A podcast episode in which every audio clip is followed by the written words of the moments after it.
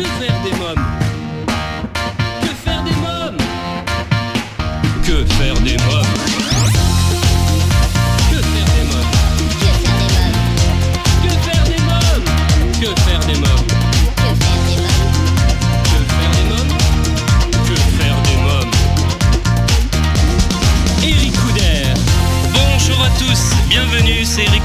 Suis très heureux de vous retrouver pour ce nouveau numéro de Que faire des mômes, l'émission 100% familiale à partager sans modération. Le sommaire, dans quelques instants, la rubrique Allô parlons jeunesse, je téléphonerai à Olivier Barrault en charge de la communication et plus spécifiquement de la conception des programmes de Radio Crèche pour le compte du réseau Optimum, crèche solidaire et service de garde à domicile sur les villes de Lorient, Rennes, Vannes, Romans et Lyon. Dans la rubrique À vos agendas, un rendez-vous à ne pas manquer, les rendez-vous sauvages au parc zoologique de Paris, Alexis Nous en parlera. Dans la rubrique Invité, je recevrai l'auteur et illustrateur Cédric Angladon pour le livre jeunesse Connais-tu Nimbus, le mouton nuage de la collection Balsamino chez Epilobe Éditions. Et François Martinez nous présentera Menteur, son one-man show magique qui fait un véritable carton tous les mardis et mercredis à 20h au Petit Palais des Glaces à Paris. Si vous souhaitez rester connecté avec la communauté de Que faire des mômes, je vous invite à nous suivre sur les réseaux sociaux Facebook, Twitter et Instagram et à vous abonner à notre newsletter sur quefairedesmômes.fr. Tout de suite, allô parlons jeunesse. Que faire des mômes L'ONG CNRJ est l'organisation non gouvernementale des cercles nationaux de réflexion sur la jeunesse. L'ONG CNRJ possède un statut consultatif spécial auprès de l'ONU et est présente dans plus de 20 pays dans le monde. L'ONG CNRJ est construite par des citoyens sans argent des États, elle est donc indépendante. Elle travaille à permettre à la jeunesse de mieux prendre sa place dans le monde. N'hésitez pas à aider l'ONG CNRJ à aider la jeunesse sur www.cnrj.org. L'ONG CNRJ vous présente l'invité jeunesse. J'appelle sans plus attendre Olivier Barrault. Allô, oui, bonjour. Oui, bonjour Olivier Barrault. Oui, lui-même, bonjour. Oui, bonjour, c'est Eric Couder de l'émission Que faire des mômes. Vous êtes en charge de la communication et plus spécifiquement de la conception des programmes de radio crèche pour le compte du réseau Optimum, crèche solidaire et service de garde à domicile sur les villes de Lorient, Rennes, Vannes, Romans et Lyon. Alors pouvez-vous nous dire en quelques mots, quelques mots sur Optimum? Alors, Optimum, euh, c'est d'abord un, un réseau euh, donc de crèches, comme vous l'avez euh, très bien dit, qui a été euh, créé et mis en place par Anne-Karine Stocchetti, qui, euh, depuis maintenant euh, plus d'une euh, dizaine d'années, a développé ce concept de crèche solidaire, qui a pour objet de soutenir et de faire en sorte de proposer un service d'accueil pour les personnes qui notamment ont des emplois du temps décalés. Oui. C'est difficile également hein, pour avoir une place en crèche.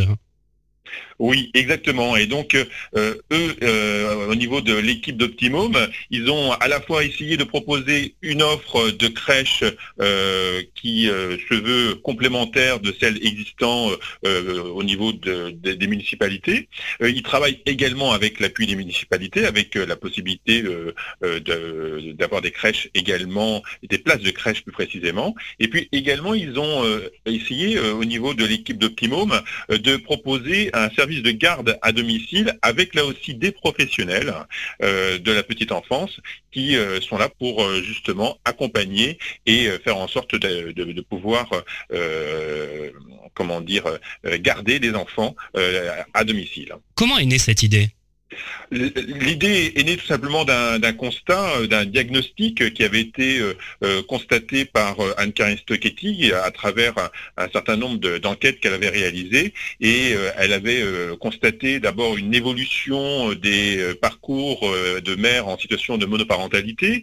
Elle avait également constaté les, problématiques de, dysfonctionnement des crèches par rapport au fait que euh, elles n'étaient pas toutes euh, finalement euh, réglées sur le timing, sur le- l'emploi du temps euh, euh, des, parents. Et donc il fallait trouver des, solutions intelligentes qui permettent justement à ceux qui étaient parfois dans les situations, on le voit bien, qui cumulent à la fois des problématiques sociales, bah, de trouver des solutions pour permettre à ces, parents de pouvoir mettre en situation d'accueil, soit en crèche, soit en garde à domicile, les enfants. Pensez donc vous développer euh, au national?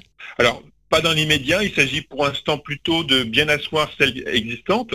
Euh, donc sur euh, à la fois, euh, comme vous l'avez évoqué, il y a Vannes, Lorient, Rennes. C'est vrai que Anne-Carine est, sur Vannes, donc c'est vrai qu'il a beaucoup s'est développé sur la, région Bretagne. Et il y a eu également sur donc la région de, Lyon et, et Romans que il y a eu des, développements de crèches solidaires aussi à terme, pourquoi pas, on peut imaginer. Il faut aussi que le projet euh, puisse être appuyé et soutenu par les CAF, euh, comme ça a été le cas jusqu'à présent. Très bien. Alors parlons à présent de la web radio Radio Crèche. La radio euh, Radio Crèche, en fait, est née il y a maintenant à un peu moins d'un an, euh, dans, avec la volonté de, faire en sorte justement que ce réseau de, professionnels, il y, a, il y, a, 74 professionnels qui travaillent au sein de, ce réseau, euh, avec l'équivalent de 50 euh, équivalents temps plein, ces professionnels puissent échanger, dialoguer, euh, parler de leur euh, savoir-faire, de leur expertise, puissent échanger, partager, et puis aussi euh, une meilleure reconnaissance du travail euh, qu'elles réalisent tout au long de la journée. Et donc ces professionnels avaient besoin d'avoir un outil. Alors on aurait pu bah, choisir un, newsletter, on aurait pu également faire un, un, journal papier, et puis l'idée est venue que dans ces métiers, en fait, l'oralité est très présente. Et puis euh, l'idée aussi de se dire qu'on pouvait assez facilement aussi euh, partager euh, le, savoir-faire, l'expertise que l'on a de, dans, tel ou tel domaine était intéressant. Et la radio est, apparue comme un, outil particulièrement agréable. Vous-même, vous, savez ce que c'est que le monde de la radio, Eric. Et moi-même, moi-même ayant travaillé dans le monde de la radio pour pour Radio France il y a maintenant quelques années de cela, euh, je me suis dit que ça serait peut-être euh, une expérience intéressante à, faire vivre, hein, tout simplement. Alors qui fait quoi au sein de la radio? Alors, on a essayé de concevoir quelque chose de pas trop lourd parce que déjà, il faut s'occuper des enfants. Donc, euh, euh, les équipes s'occupent d'abord et avant tout euh, des, enfants. Et ensuite, on met en place à, notre niveau, donc il y a une équipe administrative qui gère hein, l'ensemble de toute la partie mise en place des, enfin, mise en place des, des crèches et organisation des crèches. Et donc, la partie administrative qui se, déroule sur un plateau à, Vannes, est là pour euh, mettre en place euh, la ligne éditoriale avec un certain nombre de euh, séquences, de rendez-vous. cela va des, des, comptines à des petit reportage sur euh, euh, la façon dont euh, on organise les repas, la façon dont on choisit d'aborder telle ou telle thématique, comment on raconte une histoire à un enfant, et puis aussi des expériences un peu originales comme organiser au sein des crèches des journées sans horloge. Donc tous ces, toutes ces aventures, toutes ces expertises, toutes ces euh, organisations, ces, expériences, eh bien, elles sont à la fois racontées et vécues euh, à la fois par euh, ceux qui les réalisent et aussi un peu par les enfants. Et juste préciser également que les parents, parfois aussi, interviennent. Mais c'est pas une crèche, c'est pas une crèche, c'est pas une radio spécifiquement pour donner la parole aux enfants qui sont en, très bas âge, hein. euh, et, aux parents, c'est surtout pour donner la parole aux professionnels, pour faire partager euh, leur savoir-faire aux parents qui euh, peuvent ainsi un peu mieux savoir ce qui se passe en journée lorsqu'ils sont absents. Il y a combien de programmes en tout? On est sur un, un, système de podcast, donc avec des petites séquences qui sont de 4-5 minutes. On a un programme un peu plus long euh, qui est un, format de débat qui s'appelle Pouf Pouf Canap, où là on, parle des sujets de société, de la problématique de, la fessée, euh, est-ce qu'il faut euh, des, couleurs pour genrer les enfants ou pas. Et comme on est sur une réflexion menée par des jeunes femmes qui ont envie de faire progresser les choses, on a à chaque fois une, réflexion qui est euh, assez progressiste dans, dans, le, dans, dans, les, dans le projet. Voilà. Vous avez des animateurs Il y a deux animateurs qui sont un, de mes collègues et moi-même. Et puis autrement, on a confié tout simplement un, micro à, à la responsable pédagogique qui s'appelle Solange et lorsqu'elle est amenée à se déplacer dans les différentes crèches, eh bien elle promène son micro en fonction bien entendu des thèmes qu'on a retenus et euh, elle, va ensuite interroger. Et à partir de là, on recueille les, contenus et on en fait ensuite euh, euh, des petites histoires. On refait un travail de mixage derrière. Vous pouvez nous donner quelques exemples de thèmes que vous abordez et à quelles problématiques vous répondez? Bien sûr. Alors, on le dit, on le fait. Donc, on va parler par exemple de l'accueil des parents dans les crèches. On, a également toute une série de comptines. Donc, les, crèches se mobilisent pour euh, euh, raconter des histoires, c'est qu'à le dire. Euh, on a également une chronique qui s'appelle Ailleurs. L'idée, c'est de pouvoir montrer comment cela se passe dans d'autres pays au niveau de l'accueil des enfants, le mode de garde dans d'autres pays. On a également euh, Territoire de la petite enfance, où là, euh, ce sont les politiques qui euh, sont euh, euh, interrogés et qui nous expliquent les actions qui sont menées dans, les villes, notamment dans, les villes où se trouvent les, crèches d'Optimum. On a également donc le fameux Pouf Pouf Canap dont je vous parlais, qui est une émission de débat sur une thématique pour ou contre la fessée, le bleu pour les garçons, le rose pour les filles. Dernièrement, on a échangé sur le type de repas à proposer aux enfants euh, prochainement, on sera sur la problématique des, couches euh, lavables euh, oui, pour, contre. Voilà, chacun pourra apporter son regard, son point de vue, son analyse de la question, et puis aussi les expériences qui sont réalisées au sein des crèches d'Optimum. Où peut-on écouter le programme? C'est très simple, c'est tout simplement sur la plateforme soundcloud.com. Donc on fait soundcloud.com slash Radio Crèche, en un seul mot. Vous avez ouvert votre antenne sur Internet. Euh, que pensez-vous d'Internet et quelle est la force d'Internet? Bah, L'intérêt, euh, en fait, euh, pour nous, c'est de pouvoir surtout, au départ, on pensait peut-être développer cela via d'autres via d'autres euh, systèmes hein, que uniquement le web. Et finalement, le web est, est intéressant parce qu'on peut en, plus l'enrichir euh, et, et, proposer du partage. Et le partage peut se faire via les réseaux, les réseaux sociaux.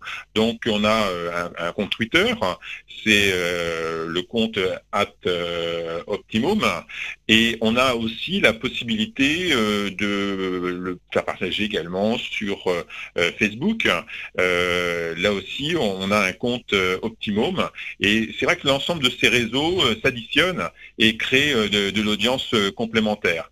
En même temps, c'est vrai qu'il faut partir du principe que ne recherche pas une très très grosse grosse audience, même si on sera très content si on est très écouté. L'idée d'abord et avant tout, comme c'était le, projet initial, c'était de pouvoir permettre à l'ensemble des équipes de pouvoir partager leur expérience, de pouvoir euh, exprimer également euh, le travail qu'elle réalise. Euh, c'est vrai qu'avant tout, c'est des professionnels, ce sont des professionnels qui sont au quotidien auprès des enfants, qui euh, mettent en place euh, des euh, projets, accompagnent les enfants. Et donc l'idée, c'est vraiment de pouvoir échanger, partager, montrer le travail qui est réalisé et surtout ne pas réduire le travail qui est mené à, une simple garde. Non, ce n'est pas de la garde, c'est avant tout un travail réalisé et mené par des professionnels. Dans quelques minutes, la suite de Que faire des mômes, toujours en compagnie de Olivier Barrault, mais pour l'instant, c'est la pause. À tout de suite. Que faire des si vous venez de nous rejoindre, vous écoutez Que faire des mômes, l'émission familiale à partager sans modération. Je suis en ligne avec Olivier Barrault, en charge de la communication et plus spécifiquement de la conception des programmes de Radio Crèche pour le compte du réseau Optimum. Comment vous imaginez euh, donc Radio Crèche d'ici un an, deux ans, dans le futur? On espère en tout cas euh, que Radio Crèche va continuer à, se développer, à se faire connaître, euh, notamment par euh, des soutiens comme le vôtre, car ça permet d'avoir un nouveau rayonnement, et puis aussi de, faire en sorte que Radio Crèche se limite pas uniquement à Optimum, mais également à l'ensemble des autres crèches. Et on va commencer, il y a déjà commencé d'ailleurs, à s'ouvrir, à proposer à d'autres crèches de venir faire part de leurs expériences, et également à tout l'univers de la petite enfance. Là, on va inaugurer très, prochainement un programme qui, nous l'espérons, aura beaucoup de succès, qui s'appelle Un légume, un défi. L'idée, c'est de proposer à travers un légume de saison un défi, en l'occurrence des propositions de, recettes de cuisine pour euh, les tout petits avec euh, plein de petites options en fonction des âges, puisque selon les âges, on n'a pas exactement les mêmes besoins et les mêmes attentes en termes de, euh, choix de, recettes, et en même temps une recette qui puisse être apprécié par, euh, par les parents. Euh, et la première recette, ça va être avec un, légume euh, que l'on connaît assez peu ou qui est mal, mal réputé, c'est la blette. ah oui, c'est vrai. C'est bon pourtant la blette. et c'est très très bon. Et encore faut-il bah, juste se mettre un tout petit peu à cuisiner. En plus, c'est un produit avec différents types de, de, de, de, goût, puisqu'il y a euh, la partie euh, plus euh, feuille et puis la partie plus liée à la racine. Et donc, en fonction justement de, de ce que l'on va privilégier, on peut en faire soit des purées, soit des comment dire des il y a des gratins aussi d'accompagnement avec notamment du fromage. Voilà, il y, a, il y, a, des recettes en tout cas qu'on va proposer et à chaque fois on essaiera de, de proposer des choses un petit peu originales surtout en lien avec la saison. Très bien. Olivier Barraud, avez-vous quelque chose à rajouter? Non, sinon que euh, le monde de la petite enfance est un univers euh, magique, euh, qu'il faut continuer à, donner du sens à, ce mot magique, et on essaye à travers justement ces, différents programmes bah, de faire en sorte que chacun s'y retrouve à travers à la fois des, logiques, on va dire, liées aujourd'hui à, à, la nourriture, à l'importance du sommeil, à l'importance euh, également des idées que, que l'on véhicule, de la solidarité, du partage. Toutes ces notions-là aussi sont, très importantes et, et on doit euh, travailler à ces sujets-là de façon à ce que demain, euh, on ait affaire à des vrais grands citoyens après avoir eu affaire à des petits citoyens. Très bien. Merci Olivier Barraud. Merci beaucoup. À bientôt sur soundcloud.com slash Radio Très bien. Merci. Au revoir.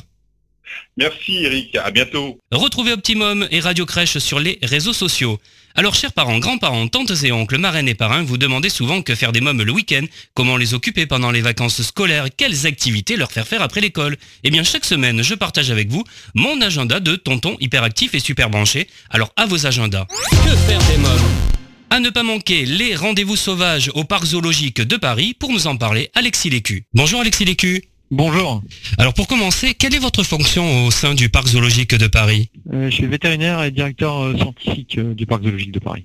Oui. À quoi ça consiste donc votre travail? Bah en fait c'est pour la partie la casquette vétérinaire c'est le soin aux animaux. Oui. Et surtout en majorité la prévention. Euh, on, est plutôt, on travaille beaucoup avec les animaux sauvages sur la prévention plus que sur le côté euh, curatif et pompier, mais euh, il arrive qu'on le fasse aussi.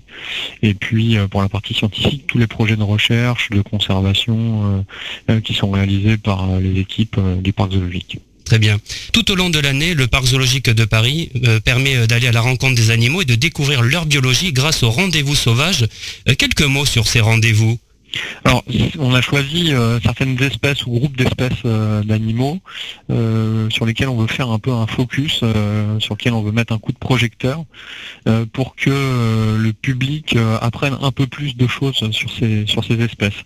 C'est l'occasion de savoir un peu plus sur la biologie, sur leur vie dans le milieu naturel, sur la relation qu'ils peuvent avoir avec l'homme. C'est le cas en ce moment des, des carnivores qu'on appelle les carnivores sauvages d'Europe loutre, euh, loup, lynx, euh, sur lequel on est en train de rappeler au public euh, ce qu'il pouvait savoir, parce qu'en fait c'est des, espèces qu'on peut être amené à côtoyer sur le territoire français et, le public apprécie vraiment de, revenir un peu à cette, cette base biologique et de, savoir que voilà un glouton euh, d'abord euh, se souvenir ce que c'est comme, comme espèce, que la loutre euh, c'est pas forcément l'ennemi du pêcheur, que le loup il y a plein de choses à démystifier sur sa sur sa, son comportement donc, et on fait ça tout au long de l'année sur des espèces parfois proches, comme celle que je viens de, vous décrire, ou parfois un peu plus éloignées, comme le lamentin ou le rhinocéros. Voilà, on va en parler justement des lamantins. Je voulais juste revenir sur les lynx. Il y a des lynx alors en France, hein? Tout à fait. Ah il y en a dans, les Vosges, il y en a dans le Jura, il y en a dans les Alpes. Ouais. Comment doit-on réagir si on rencontre un lynx par hasard? C'est peu, probable parce que ce sont des espèces qui sont euh, très discrètes et euh, qui en général euh, considèrent que l'homme n'apporte que des problématiques et pour leur vie quotidienne et pour leur chasse. Donc c'est en général peu probable. Les, rencontres les, plus notoires sont celles avec les, les automobiles. c'est ce qui est fâcheux pour, pour les animaux en général, c'est les traumatismes de la route. Mais sinon, en fait, il n'y a pas de réaction particulière à avoir puisque la plupart du temps, l'homme s'apercevra même pas qu'il a été dans, le champ de vision de, l'animal sauvage qui lui va rester tapis ou va s'enfuir euh, et va mettre de la distance avec lui. Donc euh, les, rencontres fortuites euh, sont, peu probables et, en tout cas se soldent en général par la fuite de l'animal en question. Le 17 et 18 mars, les Lamentins sont à l'honneur. que vont pouvoir découvrir les visiteurs pendant ces deux jours? Alors beaucoup de choses. Euh, en fait, c'est là aussi une espèce assez méconnue euh, du grand public.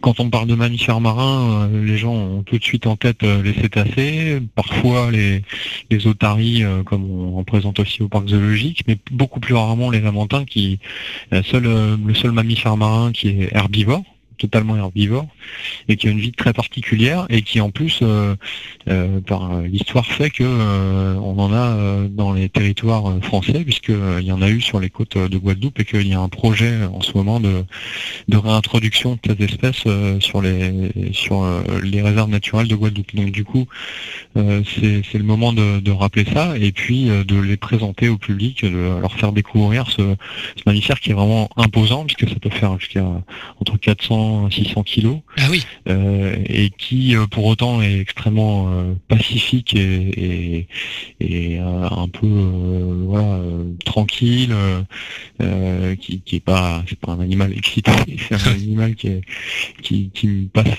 sa, journée soit à, régler sa, flottabilité pour dormir ou se reposer, soit à manger. Donc voilà, c'est à peu près les. Et puis il y a quelques interactions entre les individus. Donc euh, voilà, c'est vraiment partir à la découverte de cet animal, de son environnement, euh, du fait que c'est un animal qui est très précieux pour l'environnement, euh, notamment végétal des fonds marins, puisqu'il va s'occuper de d'en manger beaucoup et de, participer justement à la vie de cet environnement végétal. Euh, et, l'interaction avec les humains qui, qui arrive de plus en plus puisque euh, l'humain a colonisé tout le littoral. Euh, il y a entre les sports nautiques, la pêche, il y a plein de plein d'occasions qui ont fait que la route de Lamentin a croisé celle des hommes et voir un peu comment est-ce qu'on travaille maintenant au, 21e siècle sur, ce, sur ce, cette thématique. Combien le zoo compte de Lamentin Trois. Trois? Il s'appelle comment? Alors on a USA, on a Herbert et on a Tinus. Euh, Tinus qui est le premier à être euh, arrivé, qui est le plus vieux. Euh, et puis ensuite on a les, deux jeunes, Hussard et, Herbert. Chacun vient d'un zoo différent. L'un qui vient des Pays-Bas, l'autre qui vient d'Italie et, le troisième qui vient d'Allemagne. Et en fait, voilà, c'est une situation qui n'est pas inhabituelle, même dans le milieu naturel, puisque en général, on a plusieurs mâles pour une femelle. Euh, chez cette espèce-là. Donc euh, pour l'instant, on a les mâles ensemble qui, qui apprennent un peu à, vivre ensemble. Ils ont voilà, il n'y a pas une relation sociale extrêmement forte chez les lamantins, mais néanmoins elle existe quand même. Il y a des interactions, il y a des jeux. Euh, et, et, puis on passera d'ici plusieurs années à, l'étape d'avoir une femelle et, de, de, commencer la reproduction. Alors c'est difficile à élever les lamantins en captivité? Euh, en fait, c'est une espèce qui, dans la nature, euh, comme en captivité, a besoin de, qu'on lui fournisse une température d'eau euh, assez constante. Hein. C'est ce qui fait un peu leur, leur problématique dans la nature aussi, c'est que les fluctuations de température de, la mer sont dangereux pour, pour, pour eux. Ça, par exemple, un lamentin, ça peut attraper une pneumonie si la température de l'eau descend aux, alentours de 20 degrés. Ah donc c'est quelque chose qu'on surveille ici. Nous, on a une température qui varie dans l'année entre 23, 24 jusqu'à 26 et 27 et euh, on, ne sort pas de cette fenêtre de température. On la fait varier quand même pour justement reproduire ce qui se passe avec les saisons euh, dans le milieu naturel, mais on, ne dépasse pas ces, extrêmes-là euh, pour, leur santé. Et, puis après, c'est le deuxième point crucial, c'est la qualité de l'eau. on leur fournit une eau qui est, qui est stérilisée, qui est renouvelée. donc ça, il y a un travail important technique sur, la, sur la qualité de l'eau. Et la troisième point, c'est la nourriture est un peu lié au deuxième, parce que c'est un animal qui mange beaucoup, euh, qui, qui, qui mange une nourriture qui est peu riche en calories, puisque c'est des, végétaux, et des végétaux aquatiques, donc euh, c'est beaucoup d'eau et pas beaucoup de, protéines. Et pour faire 600 kilos de lamentin, vous imaginez qu'il faut beaucoup du coup de, végétaux en question. Donc c'est vrai que ça mange euh, aux alentours de 10% de, de son poids chaque jour en, végétaux. Donc ici, euh, ça se transforme en salade, principalement différentes variétés de salades qu'on doit leur fournir tous les jours de l'année. Euh, pour que pour qu'ils puissent euh, manger et voilà les visiteurs pourront assister donc euh, au nourrissage hein, des lamantins justement. Hein. Les, visiteurs vont pouvoir non seulement voir le nourrissage, avoir des interactions avec les plongeurs, même discuter à certains moments avec les plongeurs euh, à travers la vide par un système de communication qu'on met en place. Ils vont pouvoir participer à comment est-ce qu'on donne à manger aux animaux, puisque non seulement on leur donne des salades qui peuvent être mises euh, comme ça en surface, mais on essaye de recréer ce qui se passe dans le milieu naturel, c'est-à-dire que l'animal va brouter le, couvert végétal du fond de, la mer, vraiment du sol. Et donc on, remet ça en, faisant des systèmes d'accrochage de salade et d'autres végétaux euh, à différents endroits du bassin au fond quoi. Très bien. Donc ça, ça veut dire un petit peu de préparation et, les gens vont pouvoir participer à, ça. Il y a des ateliers, tout ça, hein, de toute façon aussi. Hein. Euh, tout à fait. Il y aura des ateliers pour, pour, pour faire ça, pour voir comment est-ce qu'on gère euh, la plongée avec les animaux, comment est-ce qu'on s'occupe d'eux, comment est-ce qu'on leur donne à manger, comment est-ce qu'on surveille la qualité de leur eau, comment on s'occupe des poissons qui vivent autour d'eux aussi. Voilà. Très bien. Euh, quels sont les prochains rendez-vous sauvages au parc zoologique de Paris qui sont prévus? Alors les prochains rendez-vous sauvages de l'année euh, vont être euh, les lions, euh, les rhinocéros, les lémuriens. Voilà, vous en avez là quelques-uns, les chauves-souris aussi. Donc à peu près tous les un mois et demi, deux mois, il y a un focus sur, sur une espèce. Donc et à chaque fois, c'est des moyens différents, des espèces qui sont différentes. Voilà, les chauves-souris sont volent dans la serre, on peut les on peut les, les apercevoir dans la journée. Les lions, c'est encore une autre thématique. Donc à chaque fois, c'est des abords et des ateliers très différents. Très bien. Bah, je vous remercie Alexis Lécu. Euh, merci beaucoup. Merci à vous. Les rendez-vous sauvages au Parc zoologique de Paris. Si vous souhaitez des informations complémentaires, www.parczoologiquedeparis.fr. Dans quelques minutes, Que faire des mômes continue. Je recevrai Cédric Angladon, auteur et illustrateur de Connais-tu Nimbus, le mouton nuage, et le magicien François Martinez. Mais pour l'instant, c'est la pause. À tout de suite. Que faire des mômes Si vous venez de nous rejoindre, vous écoutez Que faire des mômes, l'émission familiale à partager sans modération. C'est Eric Couder. À présent, c'est la rubrique Invité. Que des Chaque semaine, je pars à la rencontre d'un ou plusieurs invités qui font l'actualité. Cette semaine, mon premier invité est Cédric Angladon, auteur et illustrateur de Connais-tu Nimbus, le mouton nuage? Bonjour Cédric Angladon. Bonjour euh, Eric Couder. Alors vous êtes l'auteur et l'illustrateur du livre jeunesse Connais-tu Nimbus, le mouton nuage de la collection Balsamino publiée par Epilobe Édition. Cédric Angladon, qui est Nimbus? Alors Nimbus, euh, bah, c'est un, c'est pas vraiment un mouton, c'est pas vraiment un nuage, c'est un mouton nuage. C'est euh, la petite subtilité. et euh, voilà, en fait, en gros, c'est vrai que c'était le, côté graphique d'un mouton dans le ciel qui, qui, me plaisait avant tout. Et donc, j'ai construit quelque chose à partir de ça. Oui. que raconte l'histoire? Alors bah, l'histoire, euh, c'est l'histoire justement bah, du coup euh, de Nimbus, euh, le bouton nuage, qui en fait a des activités et en fait à travers le, bouquin, on va voir justement ses préoccupations, enfin, ses activités. Et du coup, j'espère que ça ça peut introduire des, notions justement de, dialogue ou de avec les parents, une interaction enfant-parent, parce que justement j'essaye d'être le assez vague dans justement ce que ce que j'essaye d'apporter parce que justement je pense que l'univers est tout à construire et du coup c'est c'est une introduction on va dire qui, qui, qui, fait que bah voilà les moutons nuages vont arriver Quelle est la particularité de ce petit euh, mouton nuage? Ah ben, Ce petit mouton nuage, bah, comme les, les, moutons nuages sont euh, quand même assez solitaires, parce que c'est quand même assez rare d'en voir dans le ciel, mais bon, il y, en, a quand même un, certain nombre. Et euh, en, gros, bah, lui, c'est il est un, peu plus espiègle et, plus mignon que les autres, on va dire. il vole hein, aussi, hein dire. Hein ah bah voilà, c'est la particularité du coup d'un bouton nuage.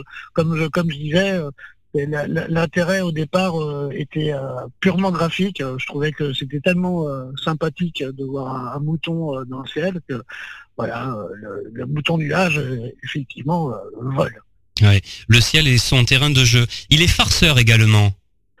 Ah, exactement, oui. Bah, comme je disais, ouais, il est espiègle, farceur. Après, euh, il, aime observer euh, les, choses euh, qui, se passent dans le monde, que ce soit des, effets naturels que des, grands, des, grands événements humains. Mais bon, après, il, reste discret. et du coup, il faut quand même avoir un peu de patience pour pouvoir le voir dans le ciel. Oui. Il aime se mettre devant les avions pour rigoler et taquiner les montagnes également. Il les chatouille et leur souffle dessus. Ouais, ouais. Ah bah, justement, donc du coup, euh, il y, a, y, a, plein d'activités quand on a un, mouton nuage.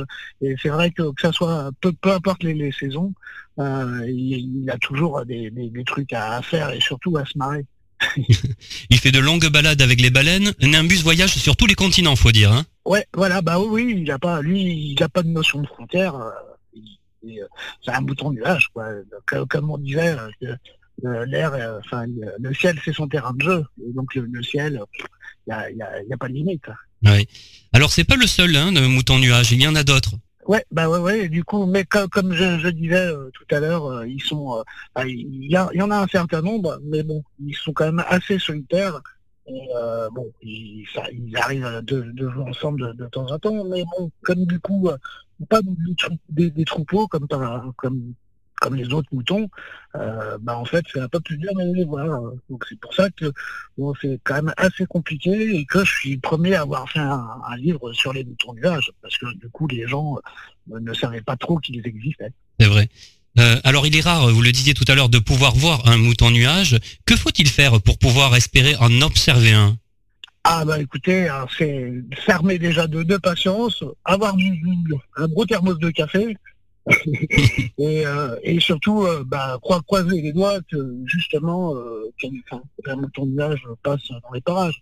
C'est beaucoup plus rare de, voir un mouton de nuage qu'une étoile filante, par exemple. C'est vrai que les étoiles filantes, euh, proportionnellement, on a beaucoup plus de chances d'en voir énormément dans sa vie, alors qu'un mouton de nuage, c'est un peu plus compliqué. Alors, ce livre est dédié à Virgile et Elsa, euh, et les tout petits rêveurs. Qui sont Virgile et Elsa? Virgile et Elsa, alors Virgile, c'est mon fils, qui a un, an et demi, et Elsa, c'est ma copine, euh, avec qui je, vis depuis une dizaine d'années. Ah oui. justement, bah, sans, sans, eux, euh, bah, je n'aurais pas finalisé ce, projet. Euh, parce que c'est vrai que en, gros, bah, je, peux compter sur eux. Et puis euh, Virgile, en fait, je me suis rendu compte qu'une fois que j'avais fini ce, livre, qu'en fait, il y avait des petits moutons sur cette étine. Donc quelque part, déjà, pour ça, il est à l'origine sûrement. Voilà, c'est ce qui vous a donné envie justement d'écrire pour le jeune public? Bah, euh, ouais, enfin, disons que bah, j'ai pas mal d'histoires euh, qui, sont dans mes cartons et que, bah, en fait, euh, c'est le, projet le plus frais que, j'avais là et que justement il, était dans les parages quand j'ai j'ai créé ça et que du coup, c'est vrai que ça m'a un peu plus encouragé à le, à le finaliser plus que les autres, quoi. Mais les autres, ça y est on va les finaliser aussi. Revenons maintenant à Nimbus, euh, le mouton nuage. Comment est né Nimbus? Euh, en fait, euh, comme je, trouve ça quand même assez, assez joli le côté graphique justement d'un mouton dans, dans, le ciel, ça a vraiment été au départ le, enfin, le, point de départ. Quoi. Le, seul truc, c'est qu'au départ, je, voulais partir un peu dans des trucs un peu un peu compliqués et le, côté épuré de la narration, je trouve que apporte beaucoup plus de, choses dans l'imaginaire des enfants, alors qu'au départ, la première version était, plus, euh, euh, était moins poétique, tout simplement. Oui. Pourquoi avoir choisi de concocter des histoires illustrées pour la jeunesse? Eh ben parce que en fait, euh, tout simplement, je crois que je suis encore un grand enfant et que bah, c'est le genre de d'ouvrage que j'aurais aimé avoir, tout simplement, et que j'essaye justement que, tous les, projets que je, je, je, fais, soit des, choses que j'aurais voulu simplement déjà voir euh, en tant que, spectateur ou lecteur. voilà, c'est avant tout ça le moteur. Est-ce qu'il y a un livre euh, que vous aimiez particulièrement lorsque vous étiez euh, petit garçon? Particulièrement, oh, non. Après, j'étais un grand collectionneur de, de, surtout la, la, période Tom et Jean-Ry. J'adorais, puis bon, évidemment la période Franquin. Mais euh, ouais, si, j'aimais beaucoup aussi euh, de, ce, petit personnage Bijou de Jean-Claude Fournier. Euh, qui était euh, qui est assez là aussi poétique et cet univers-là me plaisait pas mal et enfin voilà après je, je, comme énormément de gamins, euh, pas mal euh, bercés dans du Walt Disney. Et euh, justement, des fois, avoir eu un peu de mal, me rendre compte que la vie n'était pas un Walt Disney. Mais après, c'est vrai que maintenant, avec l'âge, je, sais que moi, je m'éloigne énormément de ces, ces, choses-là. Enfin, pas de, l'école franco-belge, mais plutôt de, Walt Disney. Parce qu'effectivement, bah, c'est vrai que c'est un peu dommage euh, pour euh, les gamins euh, continuent à penser que Alice c'est Walt Disney et que Notre-Dame aussi, alors qu'effectivement il y a d'autres, bah, c'est des auteurs avant tout ont été adaptés, enfin adaptés. Donc voilà. Mais bon après, ça reste quand même génial, hein, Disney. Hein. Mais bon voilà, c'est vrai que comme Star Wars, je pense que ça peut pas mal étouffer l'imagination de, certains gamins qui justement sans ça peut-être des, des, univers euh, vraiment sympas. Mais moi, du coup, euh, enfin voilà, c'est mon côté réactionnaire un peu à deux balles. Hein. mais bon, enfin voilà, je, euh, après, j'ai vraiment, je trouve ça génial malgré tout, hein, ce, que, ce, que, fait Walt Disney et, tout ça. Donc, il n'y a pas de. Mais c'est vrai que je, je pense qu'il y a plein de gamins, au lieu de faire du, du fan art, euh, pourraient justement avoir des univers un peu plus à eux et que du coup on aurait un peu plus de, matière un peu plus originale, à, avoir, à proposer, mais bon, bah, tant pis, hein, c'est comme ça. Connais-tu Nimbus, le mouton nuage, inaugure la collection euh, Balsamino. À qui est destinée cette collection? Ah bah écoutez, justement à une branche euh, plus, plus jeune, euh, que ce que édite, enfin éditait Catherine jusqu'à maintenant, Catherine Vial, mon éditrice, ce qu'elle éditait était bah, pour un public assez large. Et en fait, la collection Balsamino, ça serait plutôt un public un petit peu plus recentré sur le, jeune public. bon après, voilà, c'est tout ça reste quand même assez relatif, euh, parce que ce qu'elle a proposé un petit peu avant était aussi pour un jeune public, et que sûrement euh, ce qu'il y aura dans la collection euh, conviendra aussi à, des lecteurs, enfin à des lecteurs plus âgés pour justement les, enfants qui ne, savent pas lire. Mais en, gros, oui, c'est juste une, branche de son édition qui sera axée vraiment sur la, jeunesse et justement la, ligne euh, éditoriale euh, est encore à, définir parce que justement Nimbus est le, premier de la, série et que bah, normalement si tout se passe bien euh, ça sera aussi moi le, second de, cette série. Donc du coup à partir de ce second album ça va déjà un peu plus se peaufiner cette direction Balsamino. Mais en tout cas c'est pour un jeune public avant tout oui. Alors, euh, vous le disiez, c'est Catherine Vial euh, qui est l'éditrice d'Epilobe Édition, qui édite euh, Connaît une imbus Le Mouton Nuage. Un petit mot sur la maison d'édition et sur l'éditrice. Oui, ah bah écoutez, bah c'est moi ce qui, ce qui m'a plu, en fait c'est moi qui ai contacté Catherine, hein, parce que du coup je cherchais justement un éditeur. Parce que ben, j'avais ce projet là tout frais et que j'étais persuadé qu'il y avait quelque chose à en faire. Et du coup, ouais, c'est la, première à justement avoir répondu positivement et rapidement. Et ce qui m'a plu aussi, c'est que c'était une petite euh, maison d'édition euh, parce que bah voilà je voulais pas non plus être juste un, numéro et du coup euh, c'est vrai que bah, je pense que la rencontre a été a été bénéfique pour nous deux parce que bah, du coup c'est vrai que si bah, il y, a, y a toujours moyen que je, je un coup de main parce que bah je suis pas enfin je suis pas que auteur illustrateur je suis aussi graphiste peintre illustrateur enfin bah voilà je, je, je papillonne comme on dit. Et que, bah, voilà, en gros, euh, c'est vrai que moi, elle a été contente parce que bah, mon, projet était, euh, comme on dit, euh, clé en main. J'ai tout fait de A à Z.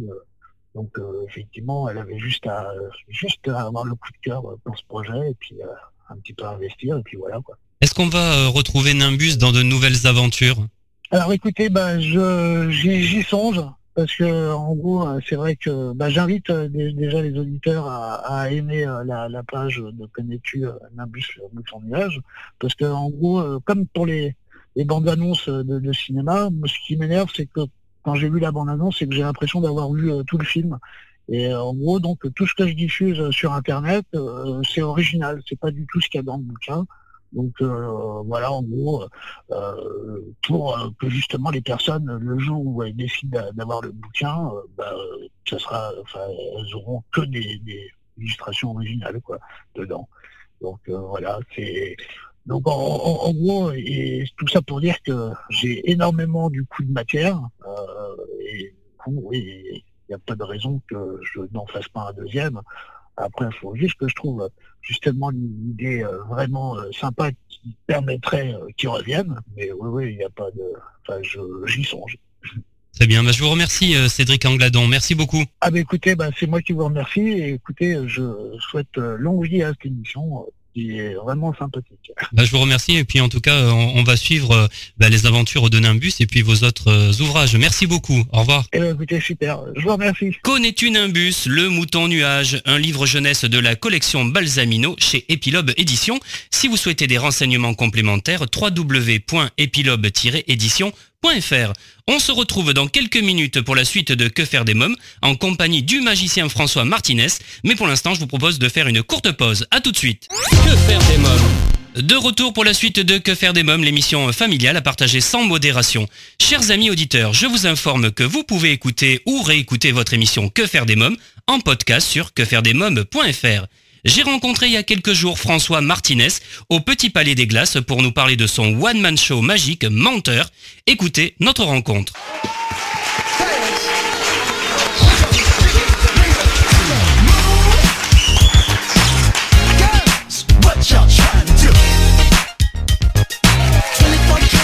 Bonsoir.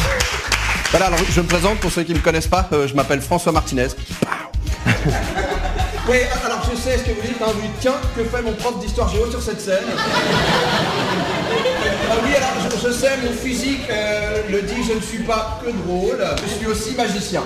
Mais en tout cas, si vous, vous êtes là ce soir, c'est que quelque part, vous aimez la magie. Bam Voler au-dessus du public, tac Faire disparaître un avion. Il n'y aura pas tout ça. ça. Ouais, on n'a pas eu de budget. eh, et on voit même pas les fils. T'as vu? Hein? Le talent.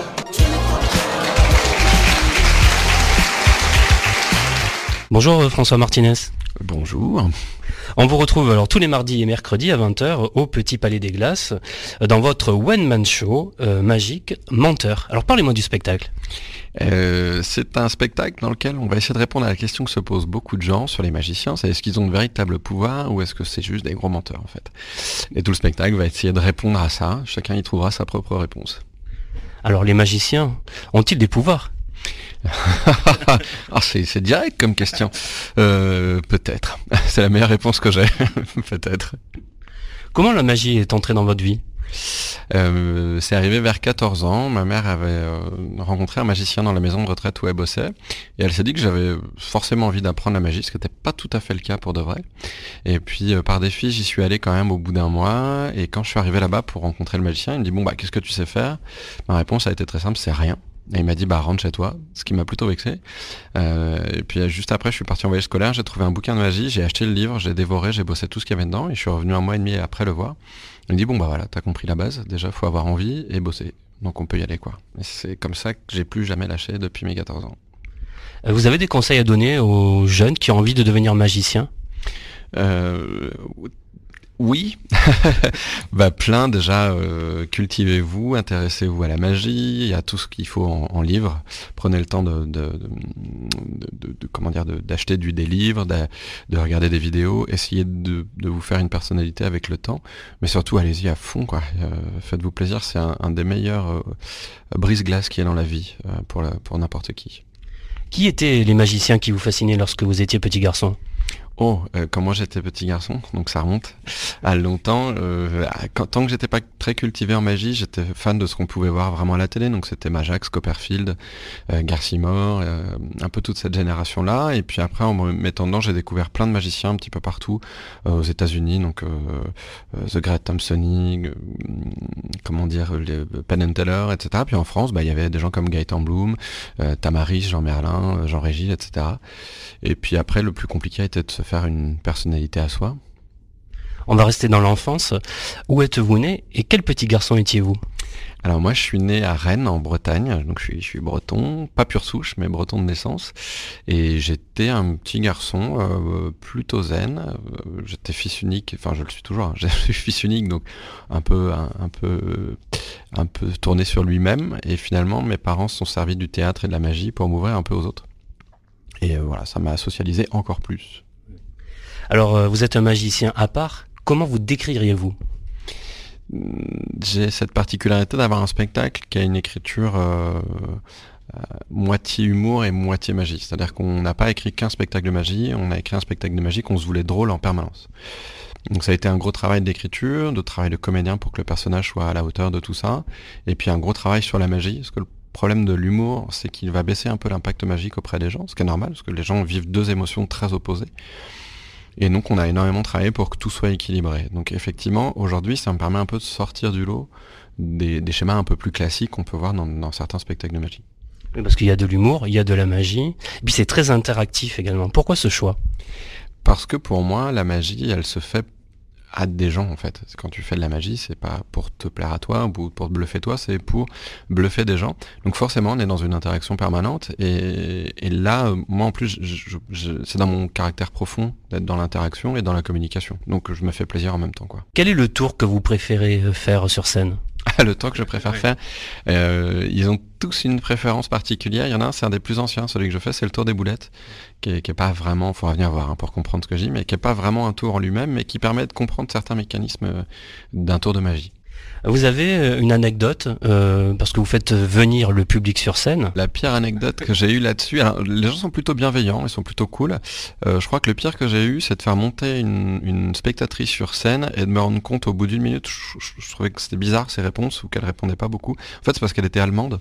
On était à Avignon et je crois qu'ils étaient paumés dans ma salle. En fait, elle parlait pas un mot de français, elle avait juste compris au début, je lui demandais son prénom et après, c'était très compliqué. Donc c'est la première fois de ma vie où mes vieilles réminiscences allemands du collège sont ressortis et on a réussi à faire le tour quand même. Comment vous vous préparez avant de rentrer sur scène? Comment se prépare un magicien? Oh, euh, déjà on vérifie que tout est bien en place, que tout est parfait, que tout est bien installé. Moi je suis un petit côté maniaque là-dessus, j'installe moi-même tout le matériel. Comme ça s'il y a un truc qui va pas, j'en ai, la seule responsabilité. Et puis surtout, bah après euh, je m'habille tranquillement, je vérifie tout, une dernière fois que tout est là, je refais euh, tout un chemin dans ma tête pour vérifier qu'on n'a rien oublié. Et puis après, bah, je, mon dernier petit rituel, c'est je repasse tranquillement ma chemise et j'aime bien l'enfiler encore un peu chaude. ça me permet de me dire, allez, on y va, c'est dans deux minutes. Alors, euh, on l'a vu sur le flyer, donc je déflore pas le spectacle. Il y a un drone. Pourquoi ce drone? C'était, bah, ça a été un défi au début. On s'est dit, il faut qu'on trouve une idée un peu originale. Et puis dans, dans le brainstorming qu'on a fait, il y a l'idée du drone qui est arrivée. Et finalement, c'est devenu euh, à, notre insu, euh, enfin pas à notre insu, mais un peu malgré nous, le, avec le, le, co-auteur et la personne avec qui on bosse sur la magie, un des emblèmes du spectacle, parce qu'on a eu la bonne idée de le mettre sur le sur le flyer. Et finalement, les gens attendent à mort ce drone. Euh, donc, on a une énorme responsabilité. Maintenant, il faut absolument qu'il vole à chaque spectacle. Et et puis, bah, c'est le petit objet un peu marquant qu'on avait envie d'utiliser. Finalement, c'est juste un petit vecteur drôle en plus et assez fun dans le spectacle. Alors certains auditeurs vous ont applaudi dans votre premier one-man show, Copperfield, Harry Potter et moi. Quel souvenir en gardez-vous?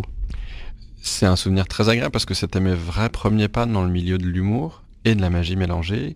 Euh, ça a été la découverte de mon équipe, c'est-à-dire que c'est là que j'ai rencontré Jocelyn Flippot, Alexandra Bialy, donc euh, avec qui on a écrit et mis en scène le spectacle. C'est là que j'ai fait mes premières armes sur des scènes parisiennes. C'est avec ce spectacle que j'ai grandi, avec le spectacle, euh, enfin, et le personnage ont pu vraiment s'établir pour que Menteur, le spectacle d'aujourd'hui, puisse exister. Donc c'est vraiment, j'y suis attaché très personnellement. Qu'est-ce qu'on ressent quand on monte pour la première fois sur scène? Alors, la première fois que je suis monté sur scène, vraiment, vraiment, j'avais 6 ans. Donc, je, ne peux pas vraiment dire. C'était une espèce de trac mélangé euh, avec une, espèce de, de, pulsion galvanisante de voilà, on y va et, ça va être génial. Et j'avoue qu'elle est toujours là. Alors après, il y, y a des moments où ton stress est 100 fois plus haut que le reste comme pour la première ici par exemple, parce qu'il y avait beaucoup de gens euh, importants dans cette salle. Mais on, a tout, enfin j'ai toujours le même plaisir, parce que je sais que tous les soirs le public est différent et on est dans du partage. Donc ils vont me donner autant que ce que je peux leur apporter. donc c'est très, très agréable et c'est très neuf chaque soir en fait. Quelle est la différence entre le stand-up, euh, la magie et le mentalisme? Oh, la magie et le mentalisme. Alors pour, pour, moi, le mentalisme est une branche de la magie, c'est-à-dire c'est, euh, y a plein de catégories différentes dans la magie, manipulation, euh, grandes illusions et mentalisme. Donc pour moi, ça c'est une catégorie particulière. Et le stand-up, c'est autre chose, c'est une forme d'humour particulière qui est celle d'être en discussion avec le public pour parler de, choses qui soit les concernent, soit qui nous concernent nous. Donc souvent, on, a l'image un peu du mec avec son micro, etc. Donc le stand-up est une forme d'humour, c'est une façon de faire de l'humour, et on a décidé de mélanger les deux, c'est-à-dire que moi je m'adresse directement au public, on est dans une conversation privée, euh, comme si j'étais avec des potes pendant toute une soirée, et ma particularité, c'est que mon sujet, c'est la magie, et je sais aussi faire du mentalisme justement le mentalisme. Alors moi c'est quelque chose qui me bluffe totalement. Hein. J'ai été totalement bluffé le soir où je suis venu vous voir. J'ai regardé les gens autour de moi, c'était pareil. On pourrait faire quelque chose là en mentalisme ou c'est on peut c'est impossible? Bah, Le problème c'est que c'est de l'instantané généralement. Alors moi je peux te faire un tour à toi. Euh, ça veut juste dire que tu vas galérer pour tenir ton micro. Euh, mais je peux te faire un petit tour assez rapide si tu veux vraiment en mentalisme. Je vais te confier un petit papier, un petit crayon. D'accord. Et tout simplement, ce que je vais faire, c'est que je vais te demander d'écrire sur ce petit papier et ce petit crayon le prénom d'une personne qui t'est chère. Mais il faut absolument pas que je puisse voir euh, ce que tu vas écrire. Donc vraiment, fais attention à ce que je ne puisse pas le voir. C'est bon J'ai bien écrit. Ok, alors juste, ce qu'on va faire, c'est que je veux pas voir. Hein. Donc vraiment, tu mets le, petit carton vers le bas, on va le ranger dans mon portefeuille de façon à ce que voilà, personne ne puisse y toucher à aucun moment. Et donc toi, tu as un prénom en tête. Ok. Ce que j'aimerais que tu fasses, c'est que dans ta tête, tu te répètes ce prénom le plus fort possible. Ok. Comme si vraiment tu essayé de me l'envoyer, mais juste par la pensée. D'accord. Ok, alors écoute, je suis à peu près sûr de mon coup. Euh, vraiment, je vais te parier 10 euros euh, que je peux le trouver. D'accord? Donc c'est vachement important. Tu vois, là, je mets, de la, je mets de la valeur à ce que je suis en train de faire. Euh, écoute, moi, ce qui est compliqué, c'est que j'ai l'impression que tu as pas écrit un prénom, mais deux. En fait, c'est, enfin, moi, j'ai entendu deux prénoms qui se répétaient. Alors, le premier, euh, j'ai l'impression que c'est Marie, c'est ça? Et le deuxième, euh, j'ai cru que c'était à moi que tu parlais. Euh, c'est Françoise ou Marie-Francine ou quelque chose comme ça? C'est presque ça. C'est Marie France. Ah, tu vois Voilà, moi tu viens de gagner 10 euros.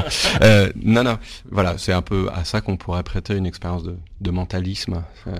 C'est extraordinaire. Hein. Ah, je le dis pour nos amis auditeurs parce qu'il n'y a aucun trucage, vraiment, c'était pas prévu. Et euh, je rends les 10 euros déjà, mais, mais vraiment, parce que je, je, je, je, suis bluffé. Alors on va continuer parce que justement je suis complètement ailleurs, mais on va parler justement de l'équipe. Jocelyn Fli, Flippo, hein, c'est comme ça. Tout à fait. Alors Jocelyn Flippo, je l'ai rencontré à Paris à mes tout débuts en 2012 et on a plutôt bien matché rapidement et il a décidé de bah, d'écrire avec moi le, premier spectacle et de le mettre en scène et puis finalement il s'est cantonné vraiment à l'écriture. Et Alexandra Bialy ensuite est venue se rajouter à l'équipe euh, pour faire toute la partie mise en scène. Elle est toujours là sur le spectacle menteur et à la fin de Harry Potter, Copperfield, enfin Copperfield, Harry Potter et moi, on s'est rendu compte que euh, il fallait que le niveau de la magie monte encore. Donc là, j'ai commencé à collaborer avec Yves Doumergue, qui bosse beaucoup pour la télévision, pour plein de magiciens, etc. Puis qui, est un, vrai grand concepteur en magie. Et ça a permis d'avoir une, structure un peu nouvelle sur le spectacle et beaucoup plus efficace en fait. Et l'équipe est très importante parce que sans elle, j'aurais pas ce spectacle-là. Aujourd'hui. Alors, euh, peut-être une dernière chose pour donner envie à tous nos auditeurs, nos amis auditeurs, de venir voir le spectacle. C'est génial. Tu vois, je, enfin, je sais pas, je pourrais, je pourrais vous le vendre de mille façons différentes. C'est un spectacle que j'ai écrit euh, à la base pour les adultes, mais euh, comme j'ai deux enfants, je voulais qu'ils puissent venir voir le spectacle euh, et s'éclater tout autant qu'un adulte. Donc on a vraiment fait un spectacle plutôt familial de 7 à, à jusqu'à ce qu'un mort s'en suive, parce que 77 ans, finalement, même à 78, tu peux venir. Et voilà, je sais que vous allez vous éclater globalement, et, et puis surtout, vous allez être bluffé autant que vous allez rire.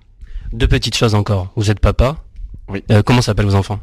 Alors mon fils, mon grand s'appelle Arthur, donc il a 13 ans, et ma fille s'appelle Lisa, et elle, elle a 10 ans. S'ils vous disent qu'ils ont envie de faire du spectacle et surtout de la magie. Bah, je, je ne rêve que de ça, qu'ils me le disent, parce que moi j'ai une bibliothèque géante qui les attend, du matériel qui, qui n'attend que ça. Et par, et le, je sais pas si c'est le côté contestataire des enfants par rapport à leur père, mais euh, pour l'instant ils ont l'air plutôt motivés par d'autres branches artistiques et d'autres corps de métier. Mais non, je serais que là pour les encourager. Je pense qu'il faut surtout que ça vienne d'eux. Il faut que l'envie soit la leur. En tout cas, s'ils l'ont, moi je serais le premier à les encourager à faire ça. Il faut bien que quelqu'un paye ma retraite. Très bien, merci François Martinez, merci beaucoup. Merci à toi. À bientôt. À bientôt. Menteur, le one-man show magique de François Martinez à découvrir absolument en famille au Palais des Glaces à Paris tous les mardis et mercredis à 20h. Si vous souhaitez des informations complémentaires, www.palaisdesglaces.com. Et bien voilà, nous sommes au terme de l'émission. Merci d'avoir été à l'écoute de ce nouveau numéro de Que faire des mômes. Un grand merci à mes invités, Olivier Barrault, Alexis Lécu, Cédric Angladon, François Martinez. Comme chaque semaine, j'embrasse très fort ma petite nièce Erika. Si vous souhaitez rester connecté avec la communauté de Que faire des mômes, je vous rappelle que vous pouvez nous suivre sur les réseaux sociaux, Facebook, Twitter et Instagram, et vous abonner à notre newsletter sur quefairedesmômes.fr. Que faire des mômes pour aujourd'hui, c'est terminé. Bye bye